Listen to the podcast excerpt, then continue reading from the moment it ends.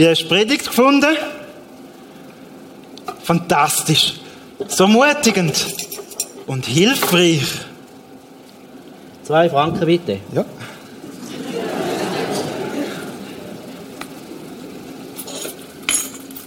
Hallo, Espresso. Merci. Danke auch. Und der Lobpreis war auch einfach der Hammer. Gewesen. Ein Latte bitte. Und du? Hä? Wie hast du die Predigt gefunden? Äh, ja, gut. Aber so einfach finde ich das also nicht mit dem Betten. Wenn Tina singt, ist für mich der Himmel offen. Ich hätte gerne ein Latte Macchiato. Sie hat einfach eine super Stimme. Gell? Äh, ja, ja.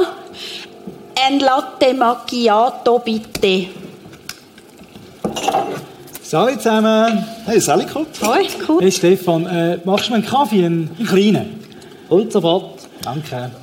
Äh, du, äh, äh, wie geht's euch mit deinem Fuß? Ah, mein Fuß. Du, danke viel besser. Zwei Franken. Ja, Moment. Am Dienstag haben wir noch dafür gebetet und jetzt der Schnipp.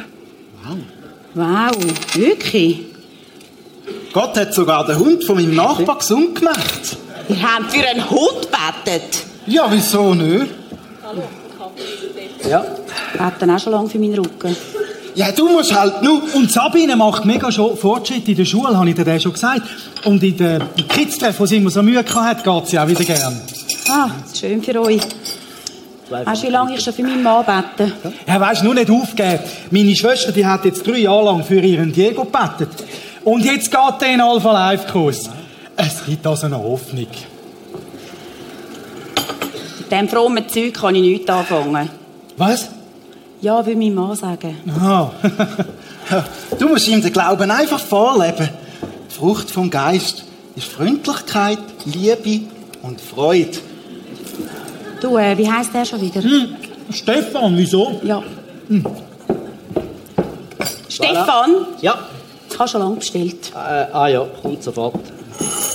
Du, äh, ich glaube, der hat etwas gegen mich. Voilà, ein Espresso. Hey, excuse, aber ich habe einen Latte Macchiato bestellt. Oh, sorry. Moment, bitte. Immer ich.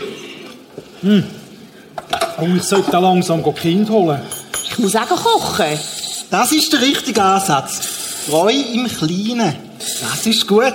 Ja, ein Latte Macchiato wäre jetzt auch gut. Kann man helfen? Hallo? Ein Cola und ein Espresso, bitte. Äh, jawohl. Moment. Fünf Franken bitte. Danke. Hey, sorry, aber komm ich auch mal dran? Hey, also. Die haben nicht gern, wenn man Kind so spät abholt. Hm, weißt du was? Ich, ich sag dir, aber du kommst bald.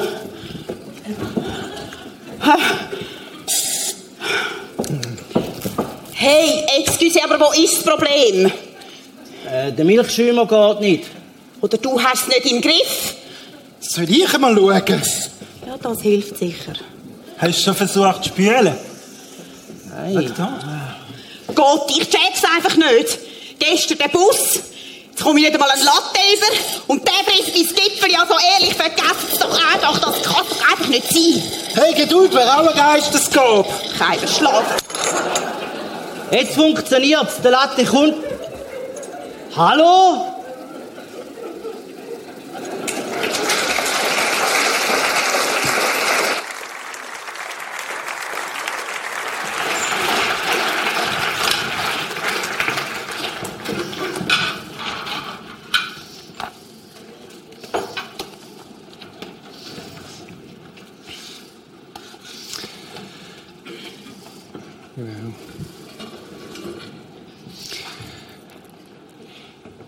Ist ja alles rein zufällig, was an dieser Bar passiert ist, falls du dich irgendwo identifiziert hast mit einer von diesen Personen.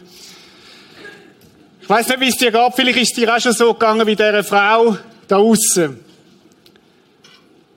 Du stehst an der Bar und wartest und hast schon lange bestellt und alle anderen kommen zuerst dran. Das passiert natürlich nicht bei uns da im Prisma, aber vielleicht im wirklichen Leben.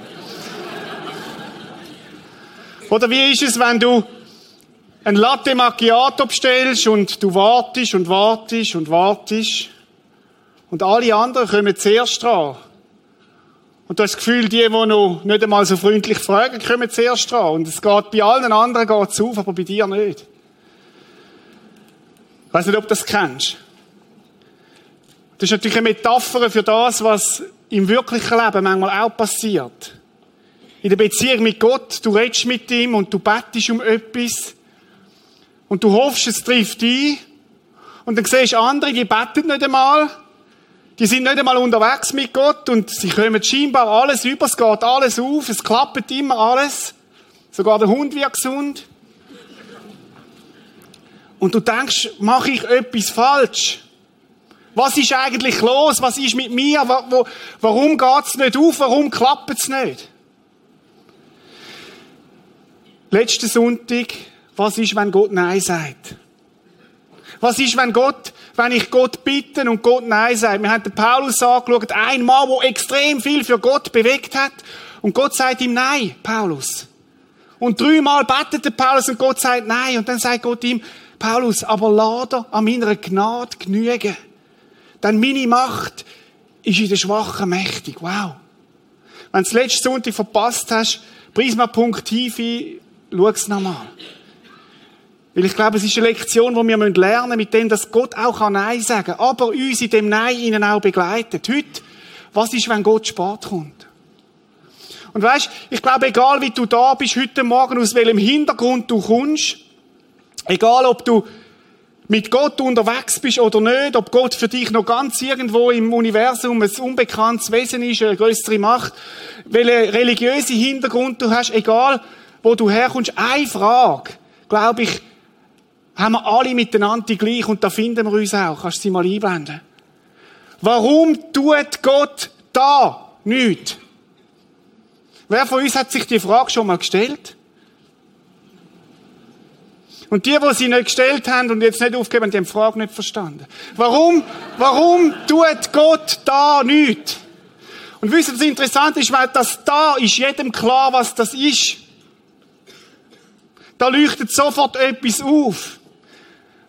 Bei manchen sitzt das da direkt neben ihm. Und du fragst, warum tut Gott da nichts? Warum verändert Gott meinen Partner nicht? Bei manchen ist es da die Eine Situation mit einem Kind, eine Situation am Arbeitsplatz. Bei manchen ist das da der Chef. Oder? Wow, ein Raunen Gottes. Der Chef, warum verändert Gott den da nicht? Bei wieder anderen ist es eine Krankheit. Und Gott greift nicht auf, warum geht der Krebs nicht einfach weg? Und dann wird das zur zentralen Frage in unserem Leben. Und die Frage, wenn man, je nachdem, wie man die Antwort auf die Frage interpretieren kann, uns das vom Glauben wegbringen. Ich kenne einige Menschen, die gesagt haben, Gott hat mir nicht geholfen in dieser konkreten Situation, darum bin ich nicht mehr unterwegs. Weil die Frage kann, kann plötzlich so groß werden, dass sie uns zu einem Killer von unserem Glauben kann werden. Warum tut Gott da nichts? Letzten Sonntag und heute, das ist ein Morgen für Menschen, wo vielleicht genau in so einer Phase drin sind und drin hängen und sich fragen, Gott, warum tust du da nicht? Und ich weiß, das ist eine ganz heiße Phase im Leben von einem Christ und auch im Leben allgemein. Und ich weiß, heute Morgen wird es nicht ein Morgen sein, wo wir nachher alle mit einem guten Gefühl rausgehen und wow und so, sondern ein Morgen, wo heißt, wo das Ziel hat, Gott, ich gehe mit dir weiter. Auch wenn ich nicht absolut alle Wow-Gefühle jetzt habe, aber ich gehe mit dir weiter. Warum tut Gott da nicht? Heute Morgen ganz wichtig. Wir werden miteinander eine Geschichte in der Bibel anschauen, wo eine Antwort ist auf die Frage. Aber interessant ist, dass Jesus nicht sagt, du hast die Frage, Achtung, Neues Testament, Seite 337, da ist die Antwort schwarz auf weiß. Nein, nein, Jesus geht viel weiter. Jesus sagt, ich kreiere eure Situation, eine Szene im richtigen Leben und ich lade die aufschreiben vom Johannes, dass alle, die in dieser Situation sind, wenn sie es lesen, auch 2000 Jahre nachher, eine Illustration haben als Antwort auf die Frage. Jesus als Pädagog, wo uns nicht einfach nur einen Satz gibt, wo du musst glauben und jetzt muss ich das lernen, sondern wo uns eine Szene kreiert aus dem richtigen Leben und sagt, hey, wenn ihr die Szene leset später und das Ereignis seht, das ist die Antwort auf die Frage. Hochspannend. So quasi wie ein, Beispiel schafft, eine Illustration, die uns helfen könnte. Die Geschichte, die wir miteinander heute Morgen anschauen steht im Johannes 11. Und jetzt ganz wichtig, stopp noch die, die die Bibel führen wollen, ganz, ganz, ganz wichtig. Den Titel nicht lesen. Jetzt ist das so, wie wenn ich dir sage, stell dir einen roten Elefant vor. Ja, nicht vor, meine ich. Dann stellen sich alle einen roten Elefant vor, ist klar. Aber wirklich den Titel überlesen. Wir wollen heute Morgen die Geschichte lesen, als würde ich sie das erste Mal lesen. Weil wenn ich sage, von wem die Geschichte geht, sagen alle, oh, das habe ich schon in der Muttermilch eingesogen. Ich kenne die Geschichte. Das ist eine der bekanntesten Geschichten im, im Neuen Testament von Jesus. Aber wir möchten sie heute Morgen anschauen, so wie sie die Leute damals gelesen haben. Wo es der Johannes frisch aufgeschrieben hat, nämlich ganz das erste Mal drin lesen. Den Titel wenn wir bewusst weglassen, weil ich glaube, da drin steckt dermaßen viel Weisheit, da drin steckt dermaßen viel Antwort, da drin steckt dermaßen viel Emotion und so viel Power, dass wir sie Schritt für Schritt durchgehen. Johannes 11, Vers 1. Es lag aber einer krank.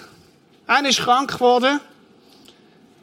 Lazarus aus Bethanien. Der Lazarus, ein Mann aus Bethanien, hat mit zwei Schwestern zusammen gewohnt, dem Dorf Marias und ihrer Schwester Martha. Maria Martha, zwei Personen, die in der Bibel auch vorkommen. Lazarus ist krank. Es geht weiter. Jetzt kommt ein Zwischenkommentar vom Johannes. Der Johannes wird tut jemand die kommentieren in dieser Geschichte, damit wir besser verstehen. Er sagt, Maria aber war es, die den Herrn mit Salböhr gesalbt. Aha, die Maria. Es gibt ja tausende Maria im Neuen Testament. Und wenn du das erste Mal gelesen hast, ah, das ist die Maria, die dazu mal ein teures Parfüm genommen hat, ein Jahreseinkommen. Jesus über die Füße gegossen hat, ihn gesalbt hat. Ah, von der Maria erzählen wir, genau. Und seine Füße mit ihrem Haar getrocknet hatte deren Bruder Lazarus war krank. Also, allen klar, alle von da zum haben gewusst, ah, das sind die drei. Okay, Geschichte geht weiter. Da sandten die Schwestern zu Jesus und ließen ihm sagen, Herr, siehe, der, den du lieb hast, lebt krank. Jesus ist etwa anderthalb Stunden weg, nicht anderthalb Stunden, anderthalb Tag weg von Bethanien. Und der Lazarus ist krank. Jetzt muss man wissen, die haben alle gewusst, Jesus ist der, der heilt. Jesus ist der, der Menschen gesund machen kann. Das haben sie erlebt in den letzten Monaten. Immer wieder. Lahme, die können laufen. Blinde, die können sehen. Aussätzige, die wieder gesund werden. Jesus ist der, der heilt, heilt, heilt. Jesus ist bekannt für das. Und was machen sie? Sie können kein SMS schreiben, hat es noch nicht gegeben. Sie können nicht faxen, sie können nicht ein Telegramm schreiben, sie können auch nicht irgendwie, weiß ich, etwas sonst machen. Sie müssen einen Boten schicken. Und dann nimmst du einen, der gut kann rennen, oder? Der vielleicht mit dem Sachgeld verdienen und sagst, hey, gang zu Jesus. Und der Bote sagt, okay, ich gang zu Jesus, was muss ich dem erzählen?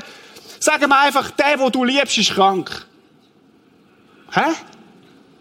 Ja, der, wo du liebst, der ist krank. Ja, lange, das weiß Jesus dann. Ja, ja, das lange. Jesus weiß, wer das ist. Okay. Der Boot hat Turnschuhe angelegt und ist los. Abgesickelt. Und Maria und Martha sind völlig entspannt. Hey, wir sagen es ja Jesus. Jesus weiß es, Jesus ist unterwegs. Äh, der Boten ist ein zuverlässiger. Äh, das wird klappen. Wir müssen einen Moment stehen bleiben. Wieso sagen jetzt eigentlich nicht, der Lazarus ist krank?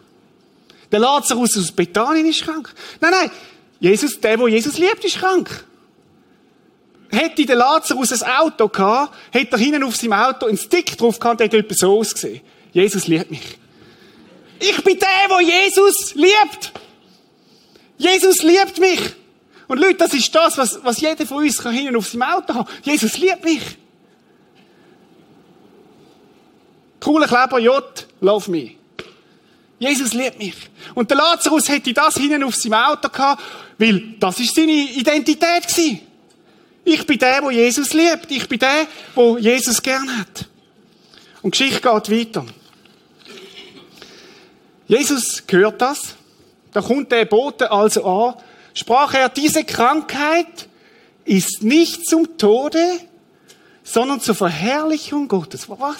Was? Was steht da? Diese Krankheit ist nicht zum Tode, sondern zur Verherrlichung Gottes. Grund, warum? Damit der Sohn Gottes dadurch verherrlicht werde. Was? Krankheit, damit Gott verherrlicht wird? Ich habe immer gedacht, Krankheit, Krankheit muss irgendwie weg. Hat man mir in der Sonntagsschule nie erklärt. Krankheit, damit Gott verherrlicht wird? In der Krankheit Gott verherrlichen? Boah, das ist eine neue Kategorie. Das ist etwas völlig Neues, ein neues Denken. Krankheit, mit der Krankheit Gott verherrlichen, da geht es um die Herrlichkeit von Gott. Das ist neu. Das ist neu. Jetzt kommt der Kommentar vom Johannes. Jesus aber hatte Martha lieb und ihre Schwester und Lazarus. Johannes, Johannes, was machst du da? Ich muss euch ein bisschen helfen, sagt Johannes, weil das, was jetzt kommt dann im Text, das ist dermaßen schräg. Das ist dermaßen, wow, schwierig zu verstehen auf den ersten Moment, dass ich etwas ganz klar stellen einmal. Jesus hat Martha, Maria und den Lazarus gern.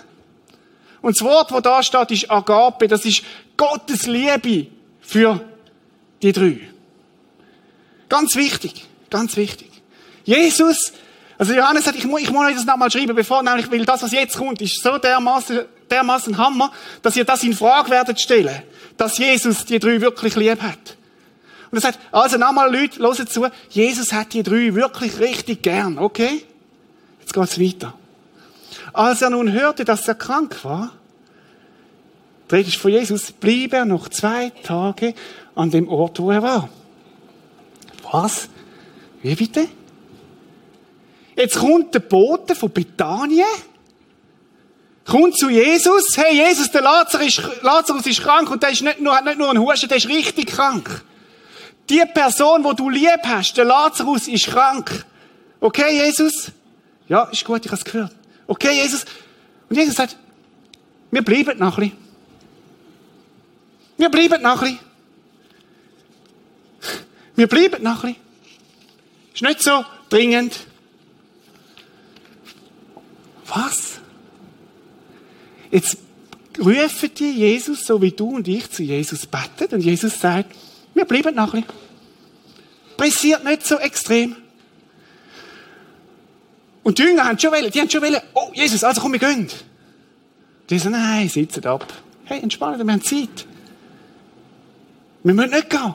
Und dann heißt es, spricht er zu seinen Jüngern, lasst uns wieder nach Judäa ziehen. Nach zwei Tagen. Und sie gehen auf.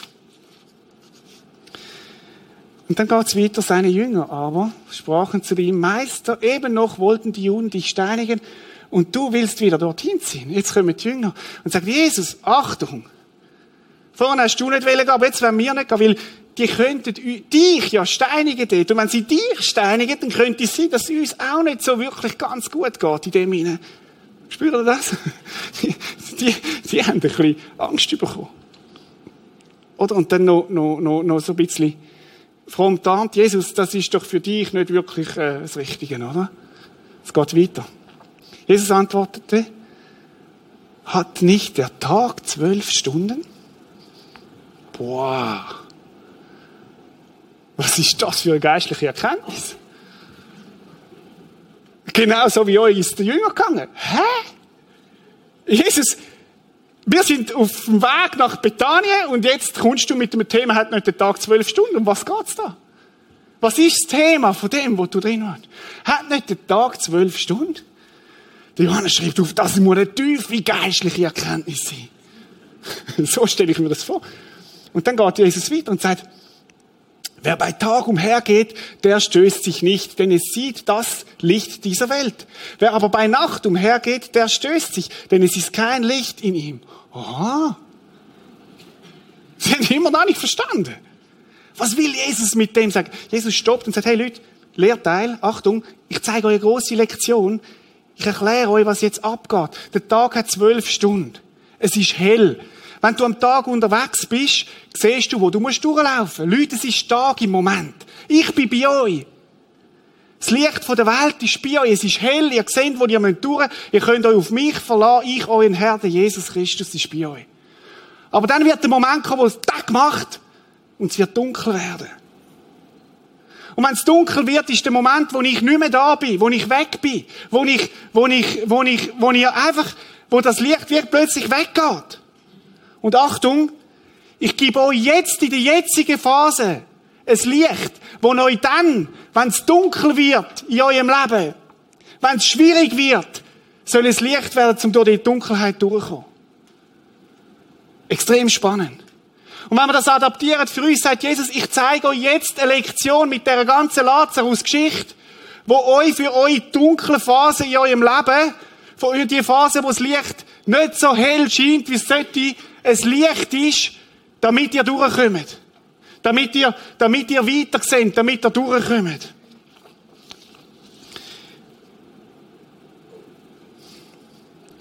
Es geht weiter. Das sagt er und danach spricht er zu ihnen. Lazarus, unser Freund, schläft, aber ich gehe ihn hin, ihn aufzuwecken. Jesus sagt, der Lazarus schlaft. Was? Schlaft, okay. Und jetzt müssen wir schauen, was die Jünger sagen. Da sprachen sie an ihn, Herr, wenn er schläft, wird's besser mit ihm. Wow, Jesus, Schlaf ist die beste Therapie. Wir müssen doch gar nicht gehen. Wir können da bleiben. Wenn jemand schlaft, dann wird er wieder gesund. Das weiß jeder noch. Ich sage meinen Kindern, wir müssen nur genug schlafen, wenn sie krank sind. Nein, da ein bisschen Fernsehen schauen. Nein, nein, ins Bett, genug schlafen, geht's euch besser. Jesus aber sprach von seinem Tode. Sie meinten aber, er rede vom leiblichen Schlaf. Und sie gehen auf, dorthin. Und jetzt kommt ein Satz. Da sagte es ihnen Jesus frei heraus, Lazarus ist gestorben. Was? Wir haben gemeint, er schlafe und du sagst, er ist gestorben. Ja, er ist gestorben. Und jetzt kommt, kommt absolut Knaller in dem Text. Und ich bin froh, Achtung, Lazarus ist gestorben, der Mensch, wo Jesus geliebt hat. Und ich bin froh um euretwillen, dass ich nicht da gewesen bin. Was? Du lässt Maria, Martha, den Lazarus pflegen und du weißt, dass er stirbt, ja? Und du lässt deinen Freund sterben wegen uns, ja? Und du hast das alles gewusst, ja? Und du bist froh, ja? Hä? Jesus, Jesus, wir verstehen dich nicht.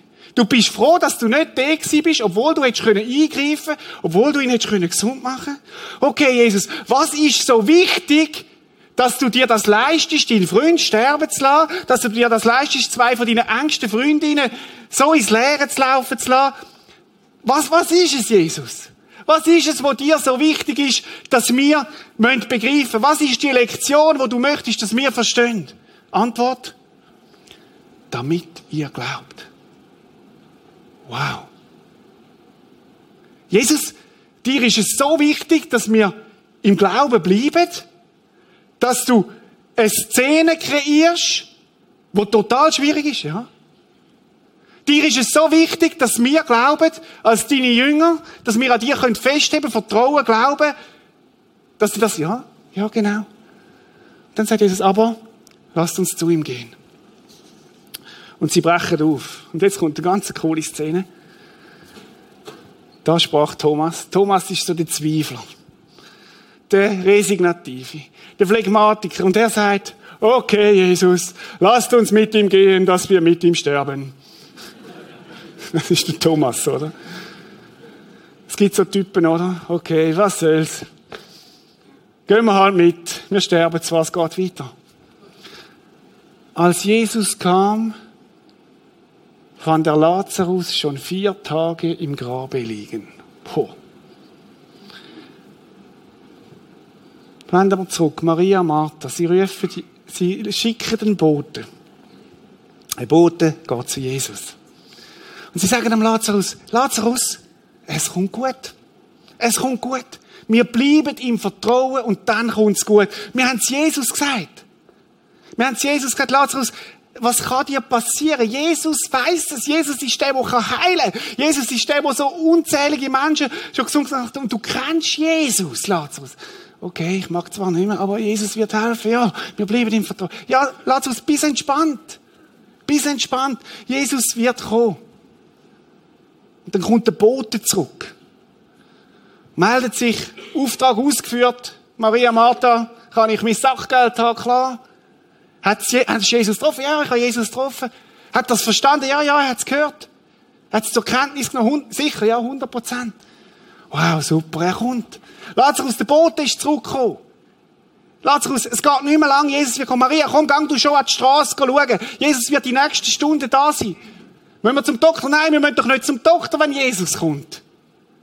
Jesus, Jesus, Jesus wird, in, in ein paar Minuten wird er da sein. Wenn der Bote schon da ist, wird er in ein paar, paar, paar Minuten da sein. Und die Community drumherum, die ganzen, die Nachbarn und alle, sagen, hey, aber jetzt müssen wir etwas machen. Nein, nein, wir haben Jesus gerufen. Jesus wird kommen, wir bleiben im Vertrauen auf Jesus. Ihr werdet es sehen, Jesus wird eingreifen. Das ist die Situation. Kennst du das? Wir vertrauen doch. Wir bleiben dort. Und nach vier Stunden kommt Maria zurück und sagt, Martha, kannst du mal an der Straße stehen? Jesus ist noch nicht gekommen. Und der Lazarus wird immer schwächer. Nein, Jesus kommt, hey, das, er wird uns doch nicht im Stich lassen. Und Jesus wird immer schwächer.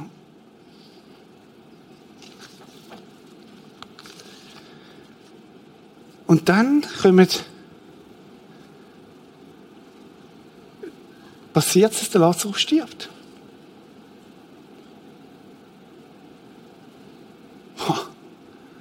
Jesus, Jesus, es geht nicht mehr auf. Es geht definitiv nicht mehr auf, Jesus. Was ist los? Und Nachbarn kommen und sagen, hey, du musst ihn beerdigen, wir sind im Orient, es ist heiß. Er wird anfangen zu stinken.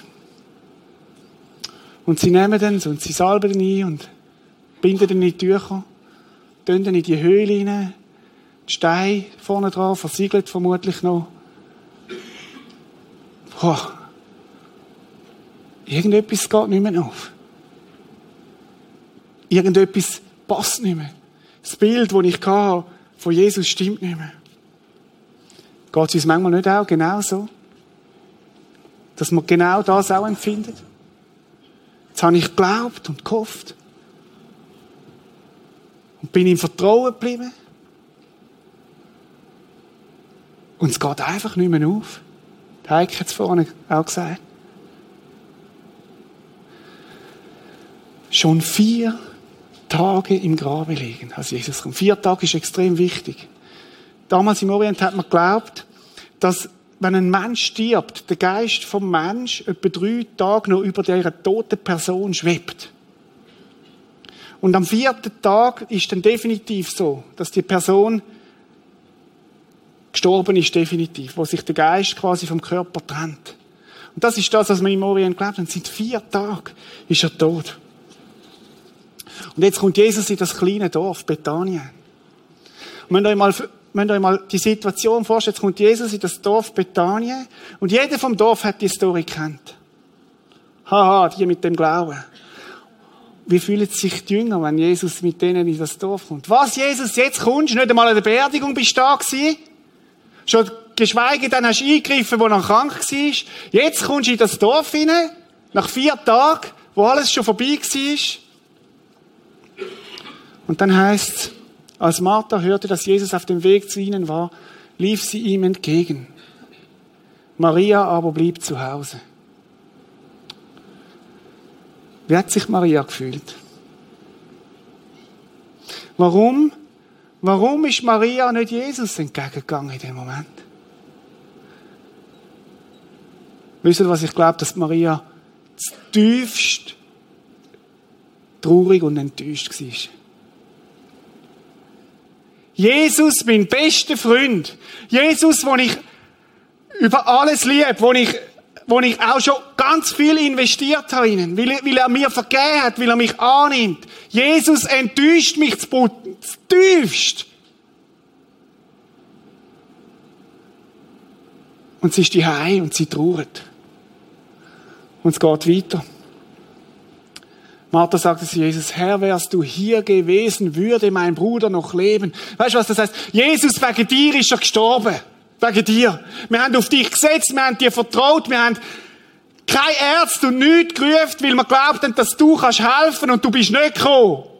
Und Jesus, das ist dein Problem, wegen dir ist er gestorben.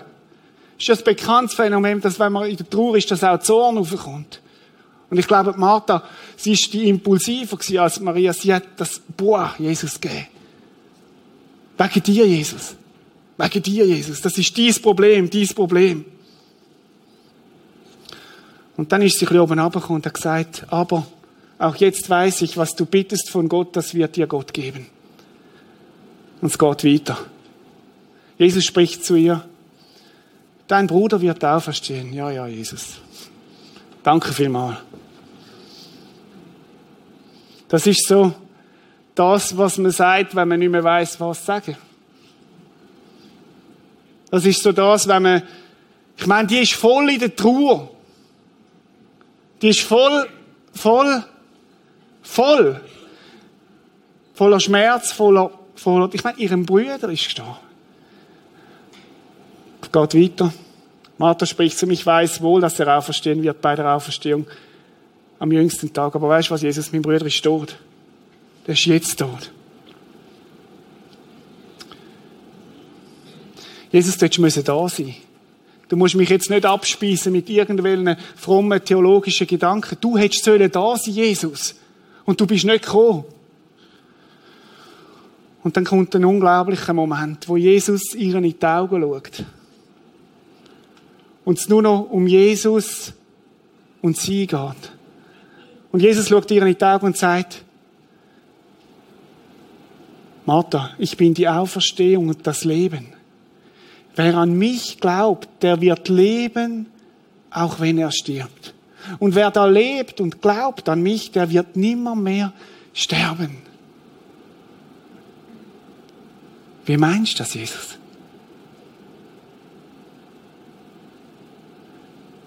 Absolute Dramatik in dieser Geschichte. Jesus, ich bin die Auferstehung und das Leben. Wer an mich glaubt, der wird leben, auch wenn er stirbt. Und wer da lebt und glaubt an mich, der wird niemand mehr sterben. Und dann kommt eine Frage, wo Jesus stellt. Glaubst du das? Martha, glaubst du das? Glaubst du das? Schaut, Leute, das ist die Frage, die Jesus dir und mir heute Morgen auch stellt. Glaube ich das? Nehme ich das persönlich? Vertraue ich auf das? Setze ich mich auf das, dass das stimmt? Dass wir nie mehr werden, wenn wir mit Jesus unterwegs sind, nie mehr werden trennt sein von ihm. Unser Körper wird trennt vom Geist. Aber dass, dass unsere Persönlichkeit, unser Ich sein, nie mehr wird von Gott trennt sein. Glauben wir das? Es ist eins, wenn du das mit 6 glaubst. Mit 10. Aber mit 30, 40, wenn das Leben schon ein paar Kratzer abbekommen hast, wenn du gemerkt hast, dass es nicht immer aufgeht, glaubst du das dann noch? Und das ist die Frage heute Morgen. Glaube ich das? Und dann hat Jesus nochmal fast das gleiche Gespräch mit der Maria. Wir überspringen den Moment. Fast das gleiche Gespräch nochmal mit ihr. Die gleichen Fragen, die gleichen Vorwürfe. Und dann geht's weiter. Ja, Herr, ich glaube, sagt sie da noch, Martha, dass du der Christus bist, der Sohn Gottes, der in die Welt gekommen ist. Und dann kommt das Gespräch mit der Maria. Und dann, als Jesus sah, wie sie weinte und wie auch die Juden weinten, die mit ihr gekommen waren, ergrimmte er im Geist und wurde sehr betrübt. Jesus wird traurig. Jesus sieht die Trauer und, und, und leidet mit mit ihnen mit. Und dann sagt er, wo habt ihr ihn hingelegt? fragte er. Sie antworteten, komm Herr, wir zeigen es dir. Und sie laufen miteinander zum Friedhof. Und sie brüllen und sie sind traurig. Und es geht weiter. Und Jesus gingen die Augen über. Weißt du, was das heißt? Jesus empfindet mit. Jesus empfindet mit dir mit, wo du, wo du das Gefühl hast, jetzt verstehe ich ihn nicht mehr. Jetzt komme ich nicht mehr durch. Jetzt, Jesus, jetzt geht's nicht mehr auf. Und Jesus brüllt mit, obwohl er weiß, wie Geschichte ausgeht. Obwohl er das ganze Bild hat, ist Jesus, bürgt er sich deine und meine Not ab und brüllt mit. Jesus empfindet mit. Jesus geht mit. Und Jesus sagt, flüstert dir zu, ich weiß, ich weiß, ich weiß, ich weiß um deine Not. Ich weiß um dies, um dies Leiden. Ich weiß um, um deine Trauer. Ich weiß es, ich kann es mitempfinden. Und dann kommen die Juden auf den Plan und sie sagen, sie beobachten das, siehe, wie hat er ihn lieb gehabt. Die merken, das ist für Jesus auch erschütternd. Das ist für Jesus auch etwas, wo ihm näher. Einige aber unter ihnen sprachen, er hat dem Blinden die Augen aufgetan, konnte er nicht auch machen, dass diese nicht sterben musste? Sofort Vorwürfe wieder. So typisch, ja, wenn Jesus doch die Kraft hat, wieso greift er dann nicht ein? Warum macht er es nicht? Es geht weiter. Da ergrimmte Jesus abermals und kam zum Grab. Es war eine Höhle und ein Stein lag davor. Und Jesus sprach, hebt den Stein weg. Was? Was passiert da? Das haben sie jetzt gar nicht erwartet. Jesus sagt, wenn das bei uns im Kontext wäre, würde Jesus sagen, hey, schaufel das Grab auf. Was? Was passiert da? Jesus, was, was machst du da? Ja, hebt den Stein weg. Jetzt müssen wir schauen, was Martha wieder sagt. Spricht zu ihm Martha, die Schwester des Verstorbenen. Herr, er stinkt schon, denn er liegt seit vier Tagen. Martha wetzt ihre Messer und sagt, Jesus, vier Tage, hey, du bist spät. Jesus, seit vier Tagen ist er tot. Und du bist nicht gekommen, weißt, es ist nicht ein Tag. Es ist auch nicht zwei, es ist nicht drei, es ist vier Tage. Der ist tot, tot, kann er nicht sein, Jesus. Hey, bist spät. Jetzt musst du nicht mehr kommen. Und es geht weiter. Jesus spricht zu ihr, habe ich dir nicht gesagt, wenn du glaubst, wirst du die Herrlichkeit Gottes sehen? Was? Ja, Martha. Wenn du glaubst, verspreche ich dir, wirst du die Herrlichkeit von Gott sehen. Wenn du glaubst, wirst du in den schwierigsten Situationen Strahlen von der Herrlichkeit von Gott sehen. Da hoben sie den Stein weg. Jesus aber hob seine Augen auf und sprach, äh, super Szene, Vater, ich danke dir, dass du mich erhört hast. Gott weiter. Ich weiß, dass du mich alle Zeit hörst, aber um des Volkes willen, das umhersteht, sage ich es, damit sie glauben, dass du mich gesandt hast. Wisst ihr, was Jesus macht? Er sagt, Vater, wir sind eh eins. Aber jetzt, jetzt, jetzt, jetzt müssen wir ein bisschen eine Show machen. Damit sie es auch noch checken. Jetzt müssen wir ein bisschen, jetzt bete ich öffentlich, damit sie merken, damit wir eh zusammengehören. Ich finde das so cool von Jesus. So eine coole Szene. Und Jesus betet, ich weiß nicht, ob er die Hände gefaltet hat, und sagt, hey, Vater, du, du weißt, es ist eh eins. Aber damit sie es glauben, dass ich von dir gesandt worden bin, bete ich jetzt noch. Und er betet und sagt, hey, damit sie es glauben. Als er das gesagt hat, rief er mit lauter Stimme, Lazarus, komm heraus! Jetzt musst du dir vorstellen, wir stehen dort, oder? Sind vier Tage tot. Und Jesus es stinkt schon grausam. Und Jesus ruft, hey Lazarus, komm raus. Und der Verstorbene kam heraus, gebunden mit Grabtüchern an Füßen und Händen und sein Gesicht war verhüllt mit einem Schweißtuch. Jesus spricht zu ihnen, löst die Binden und lasst ihn. Wisst ihr, wieso das Jesus das denn hat mir gesagt? Die haben das gar nicht geglaubt. Da ist niemand angesäckelt und hat gesagt, wow, komm, Lazarus. Hä? Hey, jetzt kommt, er lebt. Und sie gehen an und nehmen ihm die Binde weg. Und dann heißt viele von den Juden, die zu Maria gekommen waren und sahen, was Jesus tat, glaubten an ihn. Ich glaube, das ist eine absolute Untertreibung, die da geschrieben ist. Hey, wenn du dabei bist, dann kannst du gar nicht mehr anders als an Jesus glauben. Weil jeder hat miterlebt, der ist tot und lebt wieder. Jeder hat miterlebt, dass Jesus kann kommen und befreien kann. Wisst ihr, was ist die Botschaft von dieser Geschichte? Es gibt nichts, nichts, gar nichts, wo Jesus nicht könnte. Es gibt nichts, gar nichts, wo Jesus nicht könnte. Jesus kann. Jesus kann. Und zurück zu unserer Frage. Warum tut Gott da nicht? Antwort. Wir wissen es nicht. Aber die Tatsache ist, er kann. Die Tatsache ist, er kann. Er hat Möglichkeiten. Er kann. Und ich glaube, das ist auch wichtig, dass man das so ganz tief reingeht. Manchmal wartet er. Manchmal wartet er. Aber in der Zwischenzeit von dem Warten ist er absolut vertrauenswürdig. Absolut. Wir können ihm voll vertrauen. Voll. Er ist vertrauenswürdig. Und weißt du, das haben die Jünger ja, ist jetzt interessant, wenn man sagt, das ist eine Szene, die Gott kreiert hat für unsere dunkle Phase im Leben, dann haben die Jünger genau das nachher erlebt. Jesus ist gestorben. Und sie sagen, was ist jetzt passiert? Jesus ist gestorben, er ist genagelt, das Kreuz, tot. Und ich bin überzeugt, dass sich die Jünger an diese Situation erinnert haben und gesagt haben, warte mal, warte mal, warte mal. Wir wissen zwar nicht, was jetzt passiert. Aber wir haben uns erinnert an die Lektion, wo Jesus uns gegeben mit dem Lazarus. Er kann, er kann, manchmal wartet er. Ein Tag, zwei Tag, drei Tag. Aber er ist absolut vertrauenswürdig. Leute, das ist die Lektion für uns. In diesen Phasen, wo wir ihn nicht verstehen, in der Phase, wo wir das Gefühl haben, es ist extrem dunkel, gibt Jesus uns die Szenen aus der Bibel, und ich finde es fantastisch. Ich, ich habe diese Woche, es sind mir Lichter aufgegangen. Gibt Jesus uns die Szenen aus der Bibel und sagt, hallo, erinnert euch daran, ich gebe euch nicht nur einfach etwas Geschriebenes, sondern ich gebe euch die Szenen, warum passiert, er kann. Manchmal wartet er. Wir können wir können ihm in der Zwischenzeit voll vertrauen, er ist absolut vertrauenswürdig. Das ist Botschaft. Das ist Botschaft von heute Morgen. Jesus, ich verstehe dich nicht. Warum kommst du nicht? Warum hilfst du nicht? Er kann. Manchmal wartet er. Wir können ihm in der Zwischenzeit voll vertrauen. Er ist absolut vertrauenswürdig. Warum ich das weiß?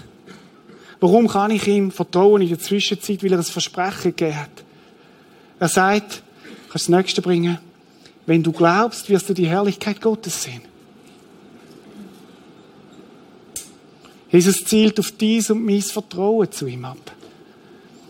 Und er sagt, die ganze Geschichte mit dem Lazarus habe ich initiiert, habe ich, bin ich durchgegangen, damit ihr, wenn ihr es 2000 Jahre später im Prisma gehört von dieser Geschichte, damit dies Vertrauen nicht verflügt. Damit du ihm kannst vertrauen, weil wenn du glaubst, wirst du die Herrlichkeit von Gott sehen. Ist es nicht nicht eindrücklich? Und heute Morgen ist die Frage, möchtest du, möchtest du an dem Vertrauen festheben? Möchtest du das Licht, wo Jesus dir gibt, vielleicht in deiner dunklen Phase, wo du jetzt vielleicht gerade drin bist heute Morgen, sag, und ich nehme das und ich heb mich an dem Jesus fest, weil er mich festhebt. Hä? Jesus hebt dich sowieso fest. Er lässt dich nicht gehen, er hebt dich fest und er führt dich durch die, durch die Zeit durch. Und ich verlasse mich darauf, weil er ist vertrauenswürdig. Kannst du nochmal zurück? Er kann. Manchmal wartet er. Wir können ihm in der Zwischenzeit voll vertrauen. Er ist absolut vertrauenswürdig. Das ist die Botschaft von heute Morgen. Ich wünsche mir, dass sie du so ganz fest in dein Herz kannst nehmen heute Morgen. Er kann. Manchmal wartet er. Wir können ihm in der Zwischenzeit voll vertrauen. Er ist absolut vertrauenswürdig. Ich möchte einen Moment haben, um einfach jeden, so wie er ist, mit seiner Situation vor Jesus ist. Und möchte nachher dann noch beten.